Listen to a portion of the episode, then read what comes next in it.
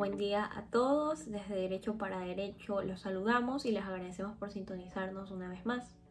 El día de hoy hablaremos acerca de los derechos de los animales, en particular sobre la sentencia recientemente emitida por la Corte Constitucional dentro del caso Mona Estrellita. Pero primero te contamos los hechos. El presente caso ingresó a la Corte Constitucional a través de la sala de selección de este organismo, dentro de una sentencia de habeas corpus dictada por la Corte Provincial de Tungurahua. El caso tiene como sujeto principal a Estrellita, una mona chorongo, que estuvo bajo el cuidado de la señora Ana Beatriz Urbano Proaño por 18 años, quien, para efectos del caso, llamaremos accionante.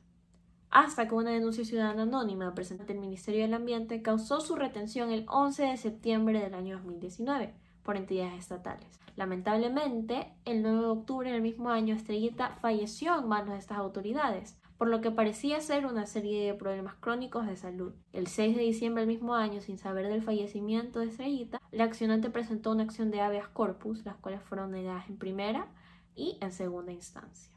Finalmente, el 3 de julio del año 2020 presentó una acción extraordinaria de protección ante la Corte Constitucional del Ecuador, organismo el cual seleccionó la sentencia para su posterior análisis. Estas fueron las circunstancias que llevaron a la Corte a seleccionar el caso. Sin embargo, ¿cuál fue el análisis constitucional realizado por la Corte? Nosotros se lo contamos. En la primera parte del análisis, la Corte desarrolló el alcance de los derechos de la naturaleza y la consideración de los animales silvestres como sujetos de derecho, observados dentro de los derechos de la naturaleza. La Corte reiteró que nuestra actual Constitución reconoce como sujetos de derecho a la naturaleza, tutelando sus factores bióticos y abióticos.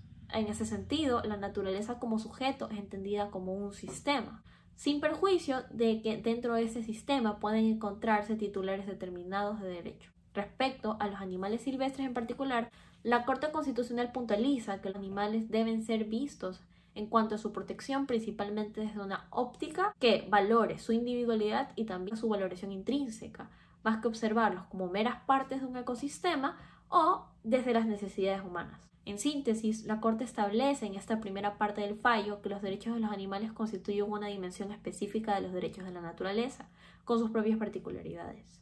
De manera importante, se establecen dos principios para analizar y entender mejor los derechos de los animales dentro de la sentencia. Primero es el principio interespecie, que supone que la protección de los animales deberá enfocarse en las características de cada especie, sus procesos, ciclos vitales, entre otros. Por ejemplo, para satisfacer el derecho a la alimentación de una especie, cada una presentará exigencias distintas. Como segundo principio presentado por este fallo es el principio de interpretación ecológica. Este principio implica el respeto a las interacciones biológicas entre las especies, como son el mutualismo, el comensalismo, entre otros tipos de interacciones que existen. Es importante tener en cuenta que los derechos a la vida, los derechos a la integridad y otros deberán interpretarse en función a estos principios. Esta observación es de particular relevancia al reconocer que existen organismos, como por ejemplo los seres humanos, que se alimentan de otros organismos. Estas actividades e interacciones humanas con especies animales o entre especies animales son legítimas y responden a necesidades biológicas, refiere la Corte en su fallo. Además de desarrollar lo anterior, la Corte Constitucional estableció en la primera parte del fallo algunos derechos que son particulares a los animales silvestres. Esto en cuanto a las especies silvestres y también a los individuos.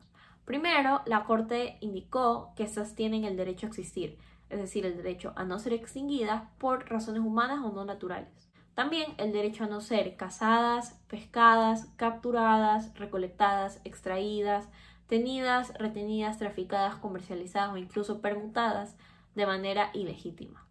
También reconoció el derecho al libre desarrollo de su comportamiento animal, que incluye dos garantías. Primero, la garantía de no ser domesticadas y segundo, la garantía de no ser obligadas a asimilar características o apariencias humanas. En ese contexto, la Corte determina que la domesticación, la mascotización y la humanización de las especies silvestres afecta al mantenimiento de los ecosistemas, el equilibrio de la naturaleza y también afecta la existencia de estas especies silvestres. La Corte Constitucional concluye la primera parte del fallo indicando que un animal silvestre como sucede en el caso en cuestión, puede ser protegido de manera particular por los derechos de la naturaleza. En la segunda parte del fallo, la Corte realiza una revisión particular al caso de Estrellita, teniendo en cuenta que los derechos de la naturaleza pueden tutelar en particular a un animal silvestre, la Corte determinó que sí existió una vulneración de los derechos de la naturaleza. Manifestó que tanto la sustracción de la mona de su hábitat fue vulneratoria, al igual que lo fueron las condiciones de vida a las cuales estuvo sujeta tanto por la accionante como por las entidades estatales. En ese sentido, se declaró la vulneración de los derechos a la vida e integridad Estrellita en particular, y por tanto la vulneración de los derechos de la naturaleza. En la tercera parte del fallo, la Corte explora las garantías jurisdiccionales disponibles para la tutela de los derechos de la naturaleza. La Corte establece que la calidad de sujeto de derechos le permite a la naturaleza tanto ser titular de derechos como perseguir la protección y reparación de estos ante las autoridades tanto administrativas y jurisdiccionales del Estado y que la procedencia de las garantías jurisdiccionales deberá verificarse en cada caso por los operadores jurisdiccionales, dado que no existe una prohibición que establezca que los derechos de la naturaleza no pueden ser tutelados bajo este tipo de garantías.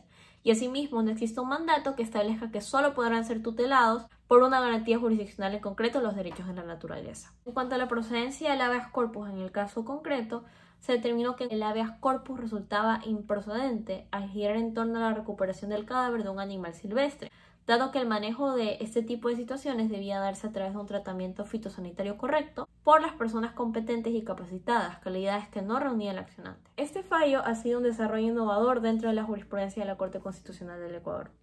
Cuéntanos tu opinión en los comentarios. Si deseas leer la sentencia completa, se encuentra dentro de la descripción de nuestro video. Somos Derecho para Derecho y te agradecemos por sintonizarnos.